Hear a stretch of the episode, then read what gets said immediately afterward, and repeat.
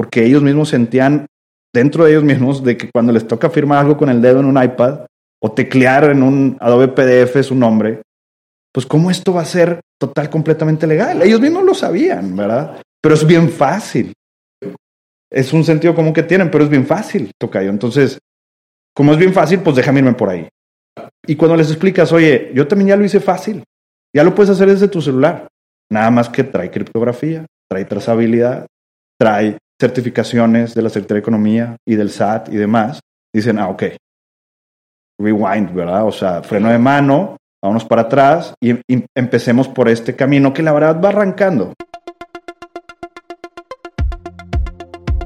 Bienvenido a Café de Datos, el podcast de Datlas, una startup mexicana. En este espacio hablaremos de analítica de datos, cómo monetizar información y tendremos invitados con los que platicaremos acerca de emprendimiento y transformación digital.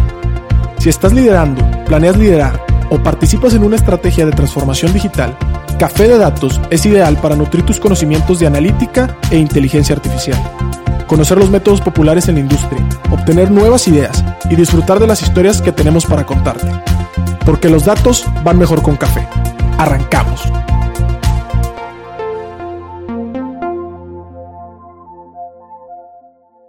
¿Qué tal? Bienvenidos a otro episodio más de Café de Datos. Mi nombre es Pedro Vallejo y estoy con mi socio César Salinas.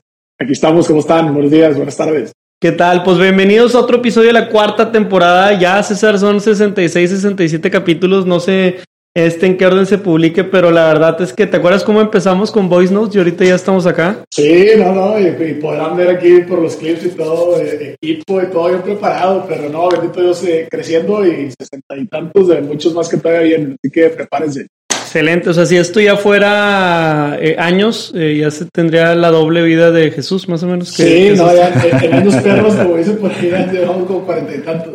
Oye, pero César, no sé si quieres presentar acá a nuestro invitado de hoy, ¿cómo ves? Claro, no, un honor presentarlo para mí, porque aparte No, de ser eh, buen colega de nosotros desde hace años y ahora que nos volvemos a topar aquí en el mundo emprendedor de tecnología y todo, aparte tiene la fortuna, bueno, tengo yo la fortuna de que es mi tocayo, entonces, Correcto. bienvenido, mi compadre César. César, ¿cómo estás? Bienvenido. Gracias, Tocayo, gracias. La verdad, todo muy bien. Yo agradecido de estar aquí con ustedes, el honor es mío. A mí me tocó escuchar un par de esos voice notes, creo. Así que felicidades de todo el trayecto eh, que han tenido hasta llegar aquí y a la orden. Este, aquí listo para platicar con ustedes. No, perfecto. Muchas gracias a ti por estar por acá con nosotros y, y, pues bueno, creo que para abrir boca un poquito, eh, tenemos un buen hábito y una buena costumbre aquí en Café de Datos, ya todo el mundo tenemos nuestro cafecito aquí, saludito a todos, pero justamente eh, pues para que la gente o la audiencia que nos está escuchando, eh, mi estimado Tocayo, te conozca, pues siempre hacemos la pregunta, si te pudieras tomar un café como el que nos estamos echando ahorita, o en su efecto como algunos invitados, algo más fuerte, con cualquier personaje de la historia, ¿con quién sería y qué le preguntaría? Órale, pues digo, es, es una muy buena pregunta. Yo creo que a todos se nos viene a la cabeza un- una lista grande, ¿no? De gente con la que te quieres sentar a platicar.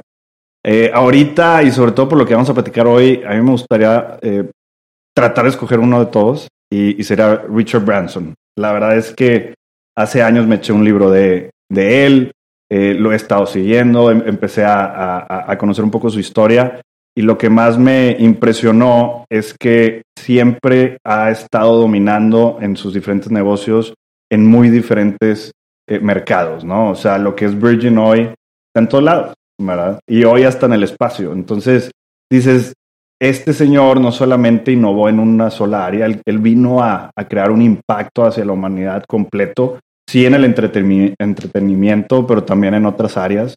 Y la verdad es que eh, me identifico con él en ese sentido de que yo soy un firme creyente de que como emprendedor es un perfil, un perfil es un gusto, es una pasión y, no se debe de tener con un proyecto, no se debe tener con una idea, sino se puede estar disrumpiendo y estar impactando en diferentes tipos de mercado y tratar de llegar a la mayor gente posible. Y, me encantaría poder platicar de cómo estuvo migrando de mercado a mercado, de negocio a negocio, de sus este, golpazos con los bancos en su momento, etcétera, ¿no? Este, entonces, y, y no sería de su sueño del espacio, pero bueno, eso estaría bien interesante. Y si se permite un segundo, y este es más, este, un poquito un tema personal. eh, desde que jugaba en colegial, yo seguía a Peyton Manning. Y cuando se fue al draft, él lo draftearon los Colts.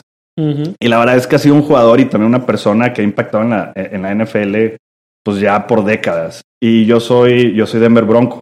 Ah, Y después de romperse la columna, eh, los Broncos lo, lo trajeron y para mí fue un regalo, ¿verdad? Fue una coincidencia de que, oye, mi jugador que yo seguía desde colegial termina en mi equipo, nos hace campeones, se retira campeón en mi equipo. No, pues adiós. Y siempre se me ha hecho alguien muy interesante, no solamente porque pues, me apasionan los deportes, sino él siempre ha impactado mucho en la, en la liga como, como un líder con los jugadores, también como un genio, o sea, literalmente conoce muchísimo eh, de todo el tema técnico del, del deporte. Y ahora ya retirado también ha estado rompiendo esquemas, siempre se ha dedicado a romper esquemas. Y es algo que, híjole, sentarme con él a platicar un rato estaría increíble. No, genial. Y, y fíjate que eres de los pocos que han mencionado, creo, deportistas, ¿no?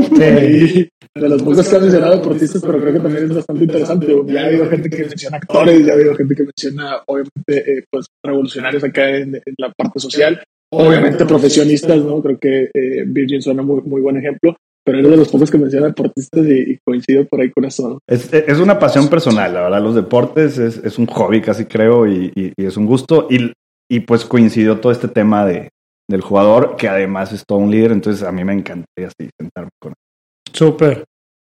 La verdad, sí, digo, a mí siempre me llama la atención del americano. Yo sigo más el básquetbol, pero se me hace el americano muy estratégico, muy como si fuera un juego de ajedrez o algo así, ¿no? Como Así tu es. movida y tú tienes tu otra movida, negras contra blancas. Y en cierto sentido eso te permite como que realmente hacer que la intervención de los coaches defensivos, ofensivos, de los jugadores, eh, jugadas especiales y todo eso, pues realmente juegue, juegue bien interesante. Y hablando de jugadas especiales, quiero, quiero preguntarte, eh, pues digo, nos conocemos, César, desde antes que estuvieras en Sora, ¿verdad? Hoy en día están en Sora y tal, pero a lo mejor que nos platiques un poquito cuál ha sido tu desarrollo profesional y hoy cómo conectas con Sora, con Sora, que, que para ser honestos nunca habíamos tenido unos invitados de Legal Tech, pero no porque no nos interese, sino porque no conocíamos y conectamos con ustedes en el Digital Hub. Así que cuéntanos un poquito de ti, de dónde vienes profesionalmente y ahorita en lo que andas en Sora, por favor. Claro, claro, digo, el tema legal tech es normal que lo último que se digitalice sea lo legal, ¿verdad? Este, digamos que son muros de concreto el tema legal de cada país Claro. que tienes que ir tumbando poco a poco, ¿no? Eh, a ver, te platico. Yo, yo digo, yéndome un poquito atrás, este, yo estudié ingeniería mecatrónica y desde que me gradué sabía que tenía que emprender. O sea, era un perfil, era un gusto. Estuve un rato en una empresa grande corporativa, este, y la verdad es que me di cuenta que no era para mí.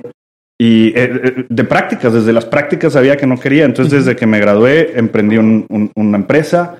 Yo siempre quise romper esquemas. En este caso fue una empresa de biocombustibles. Ok. Eh, recolectábamos aceite vegetal usado de restaurantes, este, de empresas de, de- de alimentos, producíamos biodiesel, lo distribuíamos.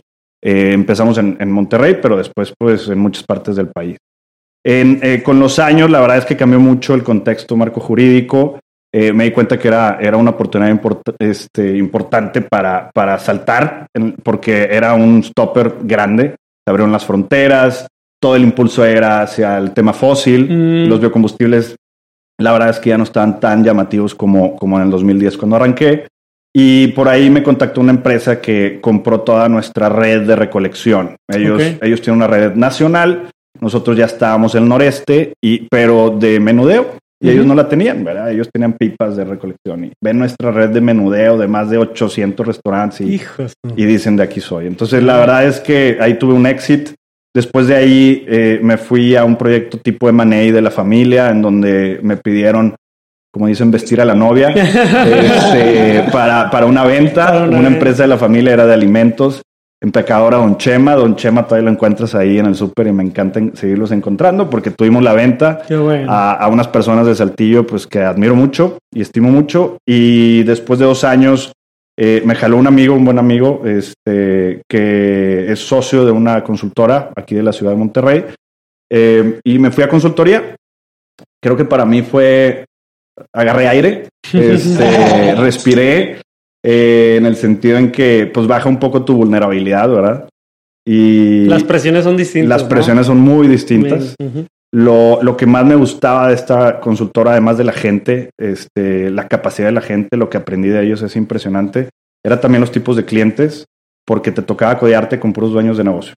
Y si algo me di cuenta en esos dos años es que siempre que iba, a mí me tocaba ser project manager y, codearme junto con ellos, siempre que iba con ellos, yo me veía en, la, en su silla. Yo no me mm. veía de este lado. Entonces, pues sí, no me tardé para darme cuenta que no era para mí de largo plazo. Y bueno, acabo en Sora porque un buen amigo, Alejandro Martínez, mi socio hoy y, y CEO, este abogado, él litigante, dice, esto tiene que cambiar, el papel se tiene que ir, también en el área jurídica, ¿cómo le hacemos? Se acerca conmigo para hacer un proyecto de negocio y bueno, después de meses de, de, estar platicando y ayudándole para hacer su plan de negocio, la verdad es que pues me invita de socio y, y bueno, somos tres socios cofundadores. A mí me toca dirigir toda el área comercial, BizDev, Growth. Eh, y Sora se dedica eh, básicamente a desarrollar plataformas en la nube de firma electrónica, digitalizar cualquier proceso jurídico de empresas. Eh, normalmente lo que las empresas buscan digitalizar es el tema de recursos humanos. Ahora más con la pandemia, pues todo el tema de trabajo remoto. Y todo el tema jurídico también, proveedores, clientes, eh, títulos de crédito, pagarés. Y bueno, eh, en Sora puedes encontrar las soluciones tropicalizadas al marco jurídico mexicano, que es muy, muy diferente al, al americano. Y ahorita platicaremos de eso, pero este, también con un UX y un UI pues hecho in-house, con nuestro propio equipo de TI. Y ya llevamos tres, casi por cuatro años eh, por ahí ya de full time y muy contento, muy contento. ¿y levantaron capital o cómo le han hecho? Mm, definitivo. Yo creo que al principio primero teníamos que comprobar el modelo de negocio este, para que fuera atractivo, ¿no? Para un inversionista.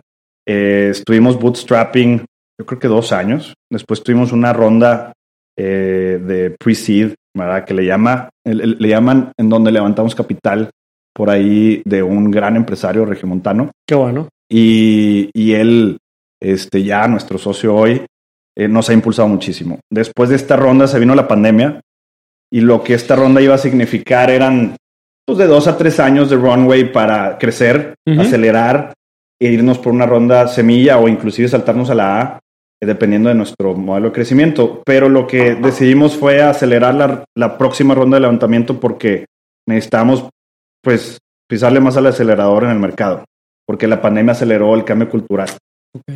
Muy cañón. La verdad es que lo que nos topábamos yendo de puerta en puerta en las empresas era todavía un no o un, a veces un cómo no en vez de un cómo sí. Eh, un nice to have y no un must have. Y lo que terminó pasando con la pandemia es que se convencieron en dos, tres meses, que fue de marzo a junio 2020, yo creo que cambiaron las vidas de todos, ¿no? Y también las decisiones. Entonces nos dimos cuenta, mi socio y yo, y Alejandro eh, lideró la, la, ronda, pues yo creo que desde octubre hasta junio de este año. La cerramos, eh, gracias a Dios, con una ronda en donde el lead investor es un fondo de Los Ángeles, se llama Act One. Este, grandes líderes y, la verdad, grandes mentores también confiaron en nosotros. Y co-investors tenemos a un fondo mexicano local este, que también ha hecho disrupciones en, en, modelos, sobre todo fintech, en, el país y le gustó pues, nuestro modelo de negocio. Y también tenemos como a 20 empresarios que le entraron por ahí de Friends and Family en la ronda y cerramos esta, esta ronda hace como tres meses, esta ronda SEED le voy a llamar. Y estamos muy contentos y ahora pues este con a contrarreloj, como todas las rondas, ¿no? Así es esto, levantas capital y vas contrarreloj hacia, hacia la próxima, ¿no? No, claro. Y, está bien interesante porque justamente que estaba dando marca temporal, pues casi casi de, de octubre, junio, pues son nueve Este encargo. Imagínate. Sí, parece broma, pero es un full time job, ¿eh? La, la verdad que sí. Es un full time job, te lo dicen en algunos libros, eh, yo se los confirmo. Mi socio literalmente este, nos dejó el changarro ¿verdad? Al, al, team porque eso era, era su, su 100%. Si, si acaso un 20% por ahí, pues obviamente obviamente se metía a diseño de producto y, al día a día, pero, pero la verdad es que a todos los que están buscando levantar capital, no menosprecien, no subestimen el tiempo que va a tomarles y el esfuerzo que les va a tomar llegar a ese milestone, ¿no? Sí, ¿no? y, creo que lo hemos hablado incluso fuera, fuera de podcast ahí en, las sesiones que hemos tenido ya más a, título profesional ahí compartiendo algunas ideas y sí me queda claro que es un full-time job. Nosotros también de pronto por ahí vivimos algo de eso en su momento. Pero bueno, estamos aquí para platicar justamente de, toda esta parte eh, legal tech. Y, y hay una eh, situación bien interesante ahorita que estabas hablando de, lo que hace Sora y de las soluciones y todo, porque entendemos que por lo menos poniéndonos desde el punto de vista de, de, de la empresa, ¿no? Claro. Pues ahora como, como mi proveedor, pues obviamente paperless y todo este tema sin duda es, es, uno como de los beneficios más directos o más palpables que uno puede tener. Pero también tras bambalinas, ya cuando nos toca estar del lado de, así que, que dueños del negocio o todo, pues también te, te ayuda a algunas cosas que, que, llamamos como de mitigar riesgos o mitigar ciertas eh, situaciones. Entonces, Quisiera justamente que nos contaras de estos impactos que están un poco más tras bambalinas y obviamente de los impactos directos que tiene Solar con las soluciones que presta.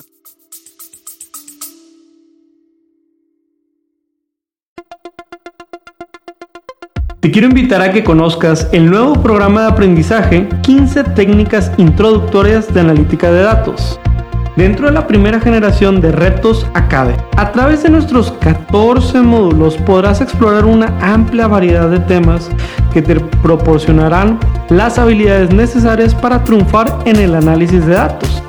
Y eso no es todo, contaremos con tres talleres en vivo e invitados e invitadas sorpresa con quien podrás discutir tus proyectos, recibir orientación personalizada y llevar tu conocimiento al siguiente nivel. Y si para cuando estás escuchando esta promoción ya venció, recuerda que siempre podrás encontrar contenido de aprendizaje en www.datlasacademy.com.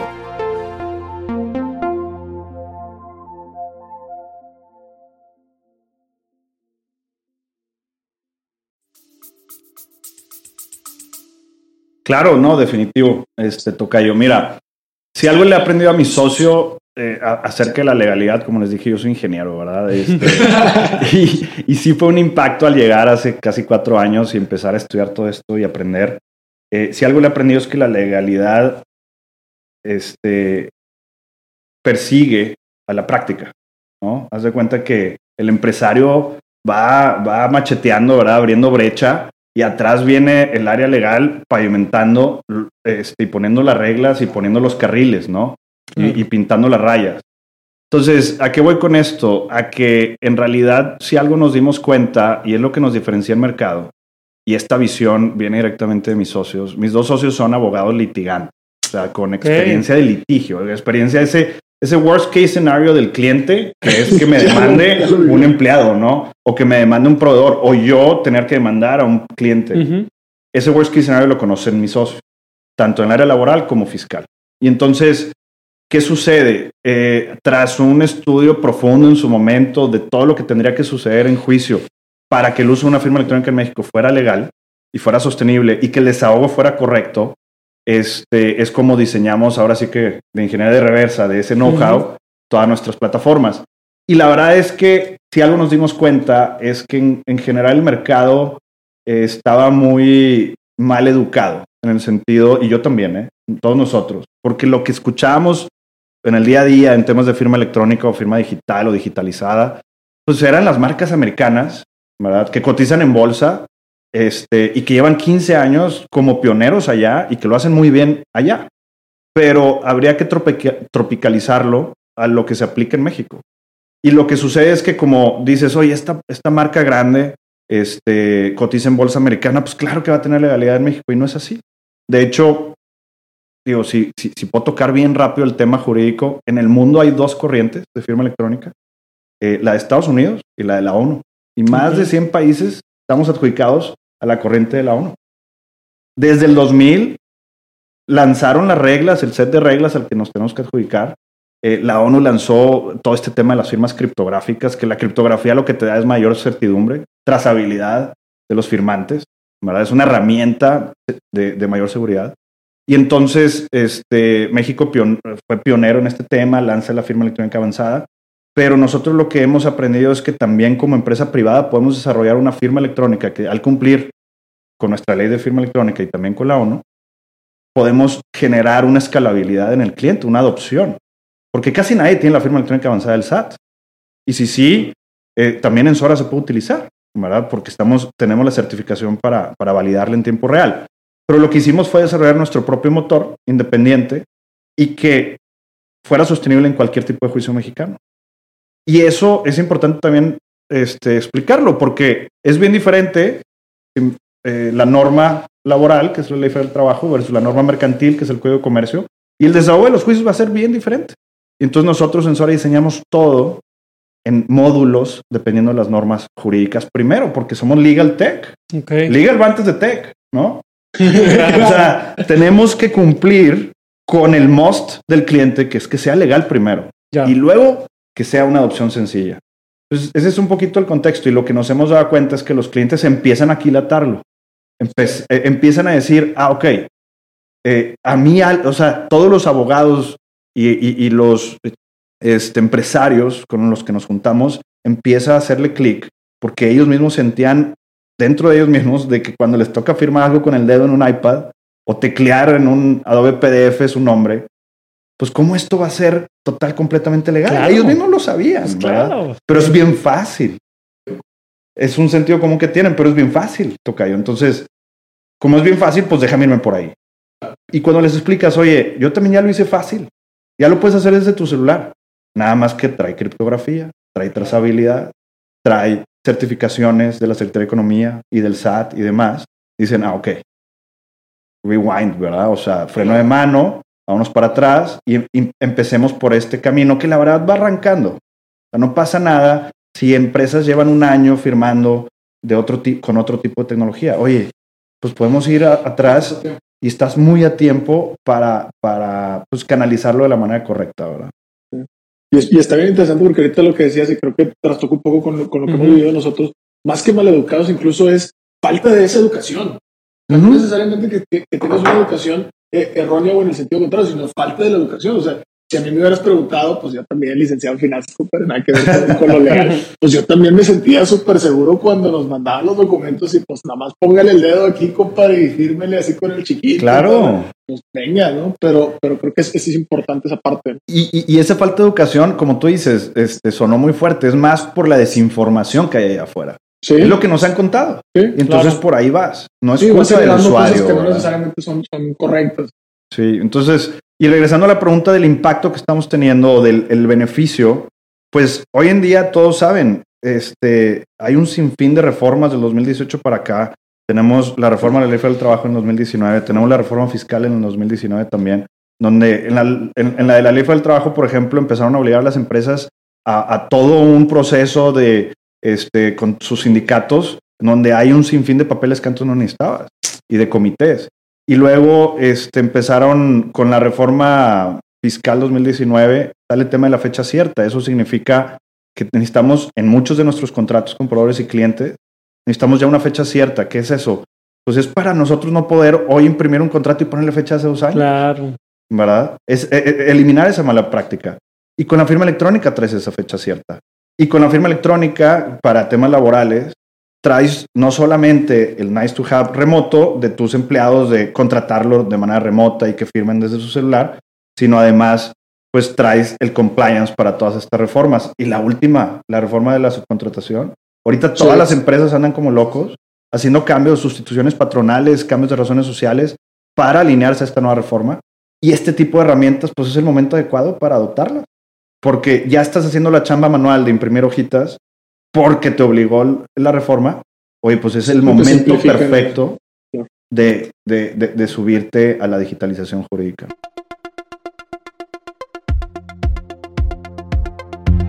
Hey, si te está gustando este capítulo, ¿te interesaría aprender un poco más? Te invitamos a Datlas Academy, nuestro nuevo lanzamiento en donde compartimos cursos, podcasts, blogs, playbooks y muchos recursos más de aprendizaje y lo mejor es que todo tiene una versión gratuita. ¿Por qué no lo intentas? Ingresa a www.atlasacademy.com y genera una nueva sesión para que puedas empezar a disfrutar de todo este conocimiento. Continuamos con el capítulo. Oye, César, continuando aquí con el tema de, de Sora necesito entender más claro, güey. Imagínate que se lo estás explicando a un niño de 10 años, hijo. ¿Qué hacen, güey? Porque, a ver, ¿qué pasa cuando firmas un contrato? No sé, ahí tengo, tengo tres, tres historias yo, ¿no? La primera es, este, vos, ah, es que no, sé ni qué firmé, o sea, no, no sé Claro. qué. O sea, de pronto yo, yo, según yo, la firma nada más era de los famosos, te dan un autógrafo y esa valía, pero ahora, pues cuando no se adquieres un bien inmueble, pues sí, tienes que firmar como 37 cosas, ¿verdad? Ahí de que, que la propiedad, que los notarios, qué tal. Pero cuando vas a un trabajo, que el acuerdo de confidencialidad, que cuando renuncias, porque pues digo, si te tocó renunciar de la chamba para acá andar de valiente, eh, como limpiabrechas, como lo dijiste, ¿no? Con machetes ahí abriendo mercado, este, pues también firmas una renuncia y tal. Eh, mi paso uno es, normalmente hago el anuncio, hay algún acuerdo legal que hay que hacer, me mandan un documento, yo leo el documento y luego vengo y con tinta eh, lo, lo, firmo y luego a veces me dan una copia, a veces no, a veces me dicen uh -huh. que te lo mando por correo y nunca nos los mandan. Este, y pues al final ese papel queda ahí guardado. Y claro. la neta es que digo, hasta el momento nunca he tenido necesidad de, de ir legalmente a juicio o algo. Claro. Pero, Ojalá worst case scenario, si toquen todas las maderas posibles, este, dime paso por paso cómo está aquí el rollo. O sea, imagínate que yo soy el usuario y yo digo, eh, ¿qué rollo es ahora? Estos papeles ya no me convencen porque ahora hago negocios eh, con Sudáfrica o con claro, Estados Unidos. Claro. ¿Ustedes qué onda? ¿Cómo nos ayudan? Paso por paso, ¿cómo le hacemos? Sí, mira, y, y, y, qué bueno que lo, lo preguntas, porque definitivamente es un tema que ya llevamos cuatro años o cinco inmersos en esto y a veces lo platicas como si nada y la verdad es que si no estás metido, pues suena muy, muy este, complicado. Vamos a simplificarlo. O sea, imaginémonos un contrato que vas a firmar este, con un notario. ¿Qué es okay. lo que el notario hace y por qué en ese instante lo quieres utilizar? Le voy a llamar así para darle más certidumbre al documento. El notario lo primero que hace es, oye, Pete, preséntate conmigo, igual que los otros que van a, a firmar el documento. ¿Por qué? Porque te tiene que ver y comprobar que eres Pete que igual, y, y, con tu INE o pasaporte verificar tu identidad de manera legal. Y entonces, oye, demuestras, ¿verdad? Con alguna identificación oficial que en efecto eres César Montemayor. Okay. Lo segundo que tiene que hacer es, oye, firme enfrente de mí, te tengo que ver firmar, casi creo. El notario. El notario. Para que él, o sea, pueda testiguar, él o ella pueda testiguar que tú firmaste. Que tú firmaste. Y luego tu firma se tiene que parecer a la de tu identificación. Eso está bien difícil. Bueno. Tiene 18 años. Pues no, no. y por eso hay, hay, hay, que actualizar las INES a veces. A mí me pasó porque cambié de firma una vez y la tuve que ir a actualizar. Pero él, él literalmente tiene que comparar que las firmas sean compatibles, ¿verdad? Este, y entonces ese es el segundo punto. Oye, que el que identifique en el paso uno uh -huh. sea verdaderamente el que firmó. Es el paso dos. Y el tercero, y bien importante, es y que posterior a las firmas de todos, no se modifique el documento firmado por las partes, ¿no? O sea, tú quisieras, Pete, que yo no cambie la cláusula de cuánto me vas a pagar de renta, ¿verdad? Si te estoy rentando algo. Ajá, exacto. Y que te la sube de 10 mil pesos a 50 mil, ¿no? Sorpresa, ¿no? Y luego llegas y a cobrarme 10 meses después lo retroactivo, ¿verdad? Pues... Exactamente. Uh -huh. Entonces, este, estos tres pasos son muy lógicos. Es lo que yo quisiera si yo voy a firmar un contrato, ¿no? Uh -huh. Yo quisiera verificar la entidad del que me va a firmar. Quisiera que su firma verdaderamente sea la de él y que el documento no se modifique. De hecho, okay. pues la buena práctica en papel que es, pues pones antefirma en cada hoja. Sí, claro. ¿Para qué pones esa antefirma? Pues para que no le cambie nada a la hoja. Totalmente. Y normalmente te recomiendan tachar cosas blanco, así, sí, ¿verdad? los blancos. Es sí. correcto. Este, para eso es. Entonces, ¿por qué doy este ejemplo? En el mundo digital, cuando tú firmas con la tendencia que tiene Estados Unidos, y estoy seguro que a muchos de los que nos están escuchando les ha tocado, tecleas un nombre en, en, en una nueva BPDF y no verificaste identidad mm. y no sabes de quién es esa firma ni con qué compararla y luego no sé si ese documento se va a modificar. No lo sé, ¿verdad? Entonces, eso es lo que asesora. Ya. Nada más que lo hace digital para que lo puedas hacer desde tu celular. Okay. ¿Cómo lo hace? Lo primero, la verificación de identidad. Tenemos el tema de reconocimiento facial, eh, facial con un, eh, una red neuronal que compara tu selfie, hace prueba de vida uh -huh. y luego la compara con la foto de la INE que tienes en tu INE. Okay. Y con eso verifico que Pete es quien dice ser y con su documento oficial, ¿verdad? Que, que, que le dio el gobierno y que lo identifica. Uh -huh. Y lo segundo es, oye, ¿yo cómo sé que Pete está firmando? Y ahí entra la criptografía. La criptografía tiene básicamente tres elementos. Tienes tu certificado digital, okay. tu llave privada y tu clave privada. De acuerdo. ¿no? Que, que en este caso nos los da el SAT en México o quién nos los da. Sí, en el tema de la firma electrónica avanzada. Ok, ya. Pero también puede haber una firma electrónica fiable, le llama la ley, que es como la que Sora también emite. Ah, ustedes emiten. ok. Claro. Ya. Podemos utilizar la del SAT y tiene todavía un concepto mayor de seguridad porque eh, digamos que no vas a poder decir que no fuiste tú quien firmó. Tiene el tema de fe pública, Ujú, esa ujú. firma electrónica avanzada. Y si te fijas, ¿qué hizo el SAT cuando te la dio? Hizo lo que te acabo de explicar. Ya. Te dijo, haz cita conmigo presencial y ahí Sí, vas. sí. No, si me acuerdo, me tardé como Sí. 10 meses. No, y pones huellas dactilares y te toman el iris, ¿verdad? Sí, claro. Este, y firmas un documento y llevas tu INE o pasaporte. O sea, todo ese tema es por eso, no, no es por el, el SAT siendo burocrático, es por el SAT siendo seguro, claro. ¿verdad? Es en cierto. este tema lo está haciendo correcto. Y entonces, ¿qué hizo Sora? Oye, espérame, si tú quieres una firma electrónica de Sora, que se llama CIFE, de hecho, eh, si tú quieres tu- tramitar tu CIFE, para eso vas a tener que primero validar identidad. Y eso lo haces en tu celular o computadora, reconocimiento facial. O sea, ya no voy con el notario. Hay pandemia, No, el no, no, notario no. puede tener COVID y tú me lo ofreces desde el celular. Correcto, porque el chiste es que sea escalable y adoptable, ¿verdad? Imagínate que si te obligo a ir con el notario a cada documento. No, no, pues. Va a haber ciertos documentos que legalmente vas a tener que ir con él. ¿eh? Ah, sí, o eso sea, es. sí. la firma electrónica no va a sustituir para nada este, toda esa, esa rama. Ok. Pero bueno, entonces regresando al punto, estás en tu celular, te tomas una selfie, hay una prueba de vida, y luego le tomas una, este, in- una foto a tu INE, la cargas, existe el reconocimiento facial, y luego revisamos el, el- el- tu CURP del INE con la RENAPO, revisamos tu Mm. INE con el INE, comprobamos que tu identificación oficial es verdaderamente, este, vaya, vigente, Claro.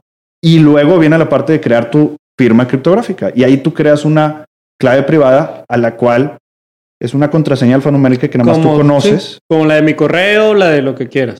Sí, pero con mayor eh, certidumbre. Ok. O sea, tienes, tienes que tener mayúsculas, minúsculas, Ah, un ya. tema más, eh, más de cierto nivel. Hay un eh, two-step verification, te llega un token, etcétera, ¿no? Pero todo esto sucede en dos minutos, Pete. Y luego, cuando firmas el documento, le estampamos un certificado que se llama constancia de conservación de la Secretaría de Economía, que le emite la Secretaría de Economía, estamos conectados a ellos. Y esta constancia de conservación, como su nombre lo dice, conserva íntegro el documento, Mm, que era la tercera parte que les contaba, que, no, lo, que no me lo modifiquen ya firmado. ¿Verdad? Y entonces ya tienes un documento firmado y que tú puedes confiar que no, o sea, que va a ser totalmente jurídico, ¿no? Y legal. Este, y todo este proceso suena muy largo y complejo. Esto sucede en dos minutos. En tu celular claro. puedes estar en la playa Chulada.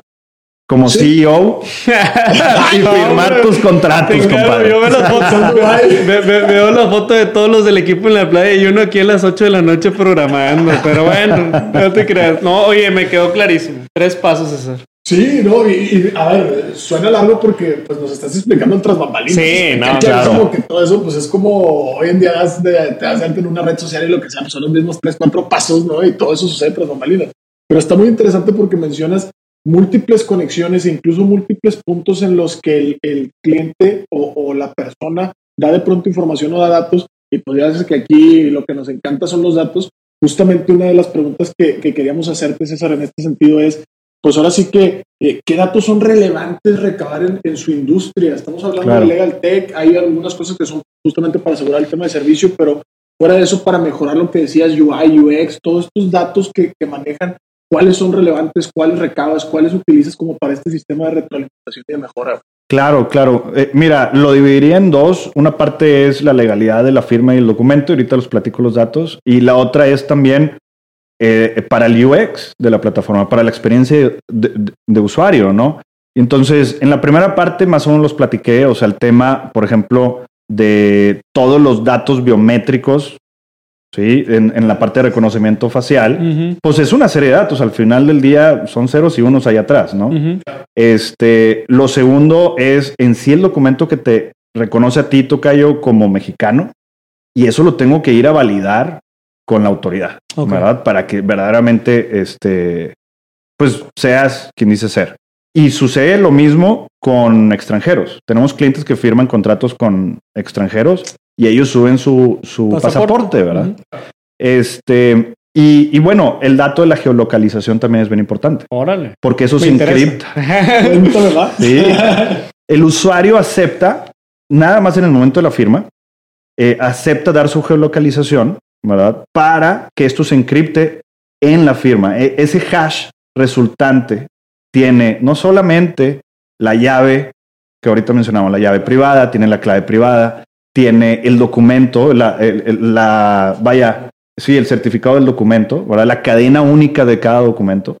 Este, sino además la geolocalización también es importante y es otro dato porque, oye, si yo trato de alegar que yo no firmé ese documento, pues te viene encriptado, de dónde lo firmaste, de qué IP, etcétera, ¿no? Claro, todo esto el usuario lo tiene que aceptar.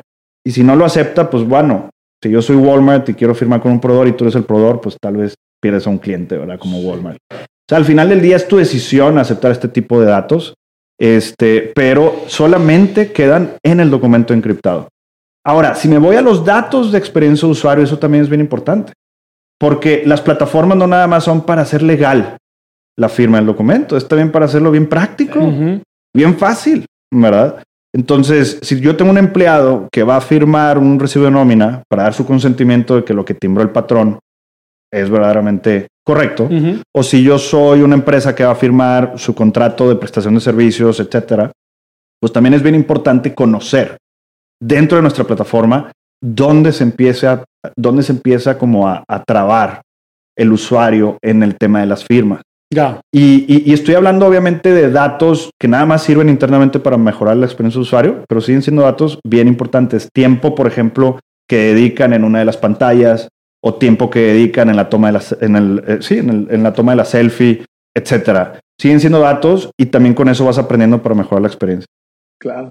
¿Dónde le pican? ¿Dónde, le, dónde lo ponen? ¿Qué color le ponemos? ¿Y círculo, cuadrado? No, varias cosas que los chicos de TI claramente tienen mucho más eh, por ahí en, la mente, pero que nos toca también a nosotros comercialmente también hablando, pues traer del cliente o extraer del cliente para justamente estas mejoras. ¿no? Totalmente. ¿Qué tal? Interrumpimos unos segundos tu episodio para contarte un lanzamiento que tuvimos este año. Se llama Datlas Academy y es una plataforma de educación tecnológica para que puedas aprender muchos temas de analítica y transformación digital. ¿Por qué no lo intentas? Por ser de los primeros usuarios tendrás tres cursos gratuitos. Ingresa a www.tatlasacademy.com y desarrolla una nueva sesión. Estamos de regreso con César de Sora. nos está platicando un poquito lo que es Legal Tech. Nos está dando un paso por paso de cómo funciona una experiencia digital de filtros, de firma. También nos está dando paso por paso de cómo, de la vida real, de cómo hoy ha sucedido y a lo mejor desde que se firmó la constitución no ha cambiado ese rollo hasta ahorita en los últimos 10 años que se está revolucionando el mercado. Y pues también hay muchos jugadores de los cuales Sora yo creo que es de los mejores de México porque realmente se han involucrado primero a entender la ley, entender el usuario, mezclar esos pain points y esos journeys y agilizarlo en una plataforma. Así que recomendamos a todos los que nos estén escuchando ir ahora mismo a Sora para poder verificar y para poder entender mejor. Pero bueno, vamos a terminar con una serie de dos o tres preguntitas que tenemos para ti, estimado César. A ver, Pete. Claro. Y mira, a ver, muchos contratos y tal, pero cuando estás emprendiendo, como que es lo, último que te preocupa. Y, te voy a decir, o sea, te voy a decir por qué. A ver, de acuerdo y, es, y es una contracultura, pero como que hay muchas veces que, que si pones un abogado de socio, lo que sea, te va a decir, no arranques la prensa, ¿no? La prensa de impresión de periódico, como decían antes, hasta que tengamos todas las de la ley. Claro, claro. No, y a lo mejor eh, hay otro tipo de sociedades. No sé, si te vas a casar con alguien, pues te va a decir, ah, espérame, hasta que no tengamos firmado las nupcias. Pero bueno, hablando de lo mercantil, mm. este, ¿por qué nos debemos de cuidar los emprendedores? O sea, la verdad, ¿por qué debemos de cuidarnos como, como, digo, como corporativos queda claro los riesgos. Claro. Pero a lo mejor ya que te tocó a ti desde la parte de biocombustibles y lo del M&A familiar y en consultoría, o sea, ¿Cuáles son las cuatro o cinco razones? Eh, ahora sí, haznos la venta, o sea, ¿de qué nos deberíamos de cuidar y por qué es importante contar con tecnología como, como la de Sora en, nuestro, en nuestra infraestructura, ¿no? Claro, claro. a ver, como lo mencionas, el tema corporativo, el tema de empresas, desde chicas, medianas o grandes, creo que está clarísimo. O sea, todo el tema laboral de tu gente. Si tienes 20 empleados y imprimes 40 recibos de nómina a la semana, pues no pasa nada. Pero si tienes 200, si tienes 2000, si tienes 20 mil, está clarísimo, ¿no? El tema mercantil también. Si tienes 10 proveedores, 10 clientes, no pasa de eso, ¿verdad? Pero si tienes mil, diez mil. Entonces, como dices, eso creo que está muy claro. ¿Qué pasa con el emprendedor? A mí, a mí, lo que yo he vivido, yo lo dividiría en dos. Lo primero es lo societario. O sea, no hay emprendedor, este, y hasta en mi opinión no debería haber, que no tenga socios, ¿no? Y, y ahorita hablamos del, de mi opinión de por qué no debería haber este, cofundadores. Pero bueno, este, es muy, muy, muy raro todavía, eh, ya hoy en día que un emprendedor no tenga que firmar temas societarios y que estos temas sean muy claros. Y es muy normal este, que cuando tengas un tema de levantamiento de capital, etcétera, que muchos de los journeys de los emprendedores pasan por ahí, eh, tengas que firmar todos estos documentos y que muchos de los empresarios con los que firmaste no están en tu ciudad. Y menos ahora después de la pandemia, en donde este, en realidad la solución está en la nube, la solución es tecnológica está eh, están en Internet y que él o ella viven lejos normalmente, o sea, o en Silicon Valley, o en San Francisco, o en Los Ángeles, o qué sé yo, Ciudad de México, Guadalajara. Em, entonces, siempre vas a tener que firmar cosas en temas societarios, siempre hay que tenerlo muy limpio. Lo segundo que te diría, y yo creo que lo más importante para el emprendedor, es el tema de growth. El emprendedor y sus primeros años siempre era, siempre es el proveedor chico del cliente. Y como proveedor chico del cliente, la verdad es que le dices que sí a lo que el cliente te diga. Normalmente. Pero aunque sea así, no sé si a algunos de los que nos están escuchando les ha pasado. Pues hay veces que no te pagan, ¿verdad? O te pagan tarde. te pagan tarde, sí. Cuéntanos y, eso. Y, y, no vas a ir a demandar a tu cliente, vamos a ser sinceros. Es un tema en donde eh, es un punto medio entre apalabrado e ir a un juicio.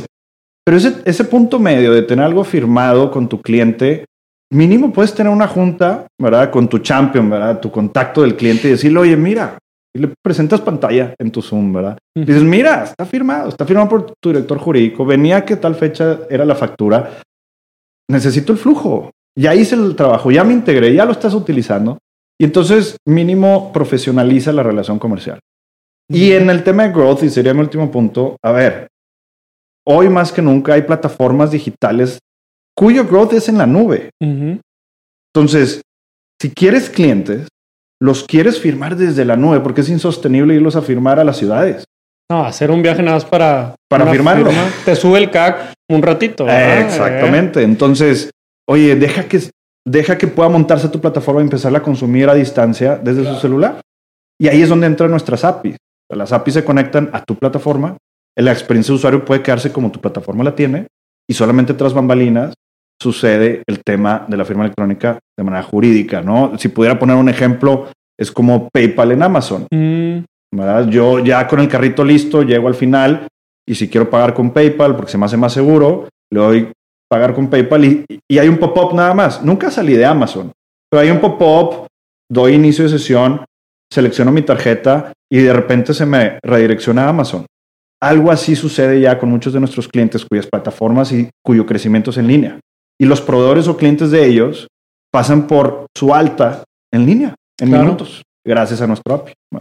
No, está excelente porque, a ver, el consejo de los abuelos es leer hasta las letras chiquitas, ¿no? Y yo creo que ahorita, en esta época, el consejo tiene que ser más sofisticado y más vanguardista y es, este, pues no solamente se firma en papel, no solamente se firma en tinta y, y mucho cuidado porque muchísimas veces, híjole, hemos escuchado historias de terror, sobre todo emprendedores que piden créditos y híjole, ahí te encargo que el CAT te lo mueven o te mueven a ciertas tasas de interés.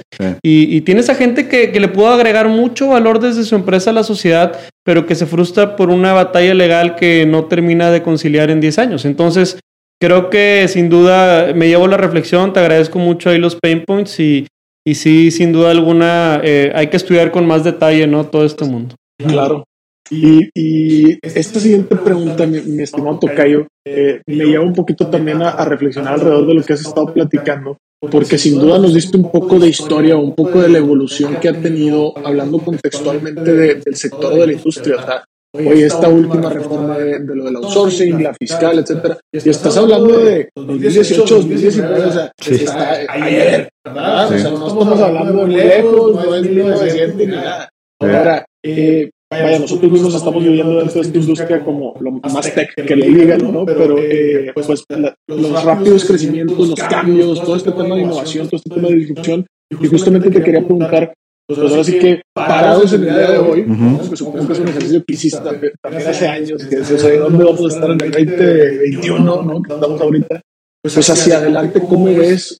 O sea, ¿dónde va a estar Sora en cinco años? ¿Qué va a ser? Este, y, dónde se ven ustedes dentro de, de, pues, esta industria o este sector? Claro, Tocayo. Pues gracias por la pregunta.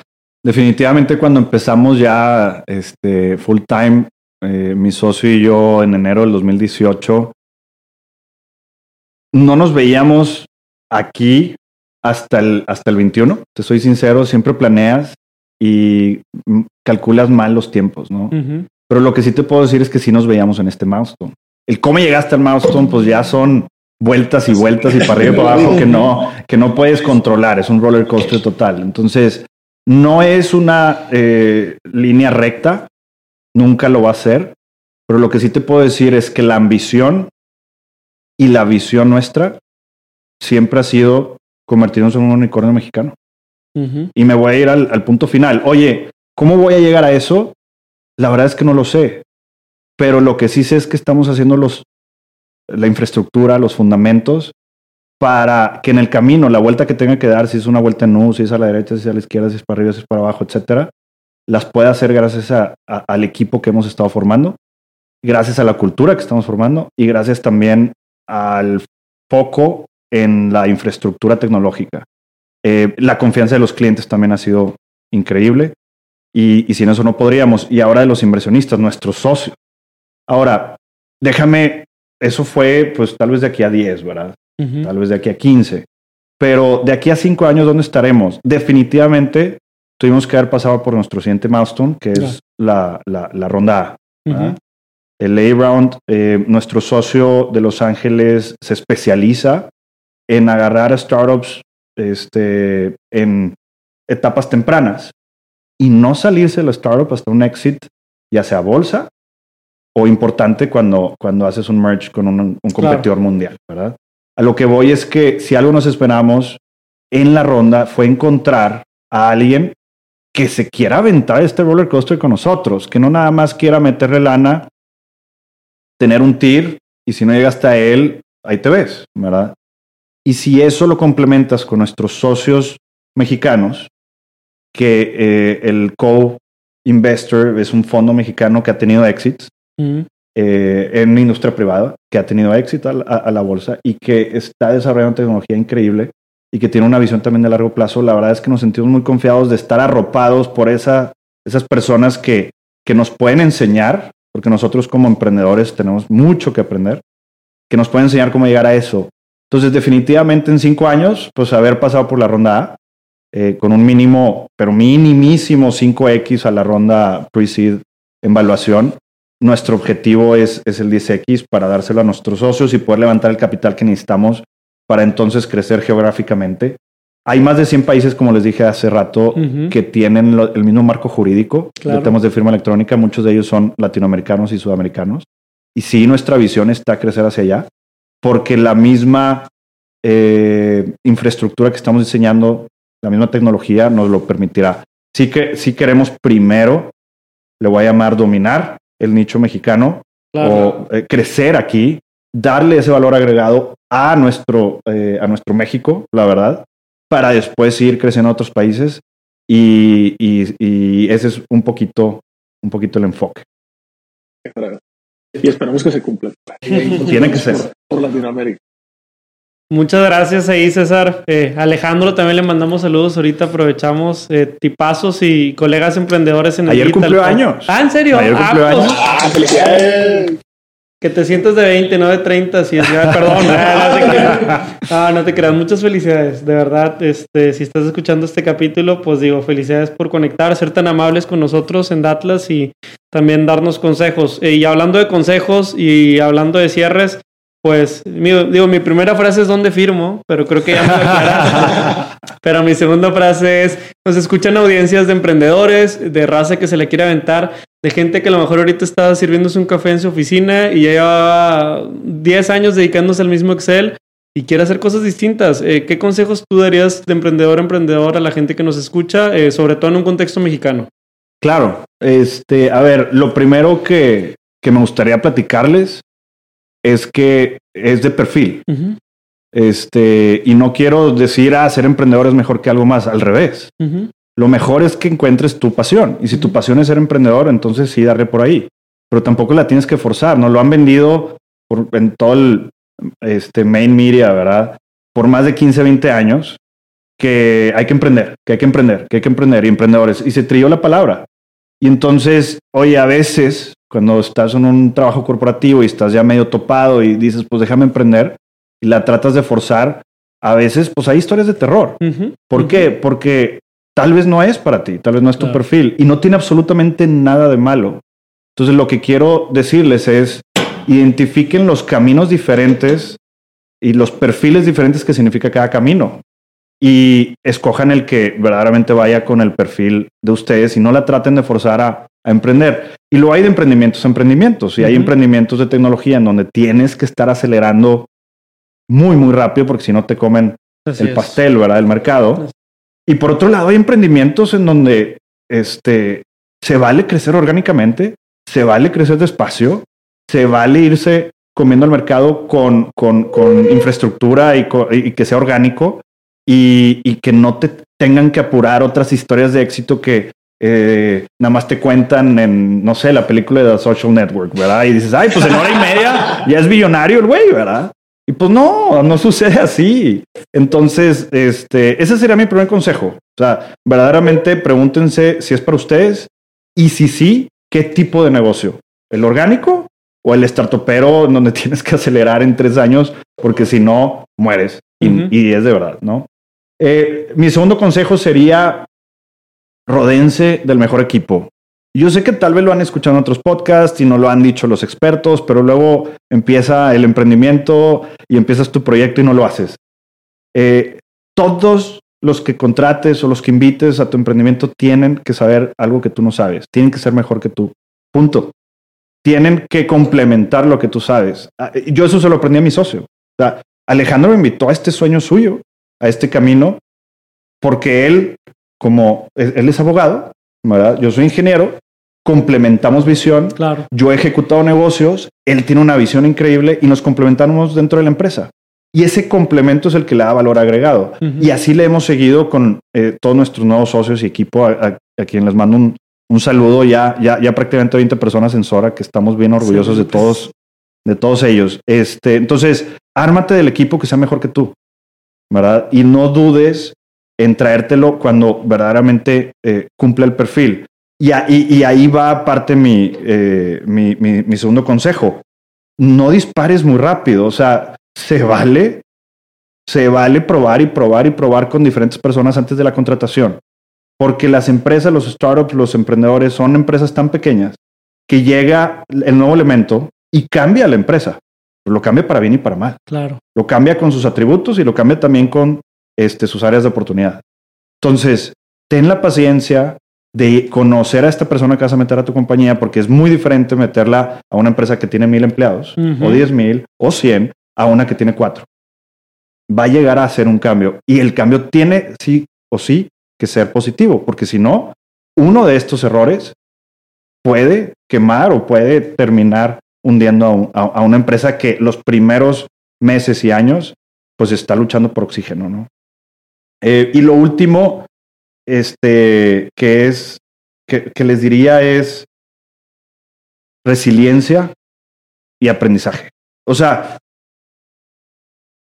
dejemos, o, o, le recomiendo dejar de pensar en la expectativa que tenías y el plan perfecto que hiciste y más bien desarrollar un tema de resiliencia, de flexibilidad a lo que nos venga como emprendedores nuestro nuestro verdadero valor agregado es minimizar riesgos y es encontrar soluciones a lo que venga. Y entonces no se vale decir esto no era parte de mi plan, esto no era parte de mi visión, esto no era parte de lo que yo quería hacer para mis empleados o para mis clientes o de mi plan de negocios o de mi producto. Tengan la flexibilidad de irse adaptando al, al mercado y de irse adaptando al camino. Y por otro lado, el aprendizaje constante. Igual, está muy trillado, pues es que la verdad es necesario. O sea, como emprendedores, si no te mantienes actualizado, es, eh, te quedas atrás y luego no le das a tu equipo lo que necesitas darle, que siempre es un valor agregado. Siempre tienes que dar más de lo que en realidad traes en la mochila. Tienes que seguir creciendo esa mochila, ¿no? No, excelente. Me pusiste la piel chinita. Felicidades. este, creo que diste en el tino y ahorraste como unos 10 libros de emprendimiento. Entonces, muchas gracias. Como leerlos. no, hombre, que este, gracias a ustedes, oigan. Gracias a ustedes por todo lo que han hecho. A mí me tocó Datlas desde que eran dos. 1.0. Y, y, la verdad también enorgullece la historia este, de otros emprendedores y colegas y amigos. Y, gracias por invitarme. Y a, la audiencia, ¿qué le digo? Este, lo que necesiten de Sora, lo que necesiten de César Montemayor verdaderamente a la orden. ¿Dónde conectan con ustedes? Claro, eh, sora.mx. Muy bien. Ahí nos pueden eh, contactar. Obviamente también en Instagram, Sora Firma MX. Muy bien. Eh, o Facebook igual, Sora Firma MX, LinkedIn también. Este, y en mi caso, mi, mi, correo personal, César, arroba sora.mx. Lo que necesiten a la hora. Perfecto, como que les vamos por abajo todas las líneas de la descripción del episodio, siempre. Y pues nada, agradecer nuevamente al Tocayo, agradecerles a ustedes por escuchar un episodio más y pues agárrense que vienen más para esta cuarta temporada. Muchas gracias a todos y recuerden que los datos van mejor con cafecito. Ánimo. Gracias a todos, hasta luego. Hasta aquí el podcast de hoy. Gracias por escucharnos. Puedes seguir disfrutando de tu café y aprendiendo de analítica de datos en nuestro blog, con más de 180 columnas acerca de analítica, emprendimiento y transformación digital. Visita blogdatlas.wordpress.com y disfruta del contenido. Finalmente, no olvides suscribirte a Café de Datos, el podcast de Datlas. Hasta la próxima.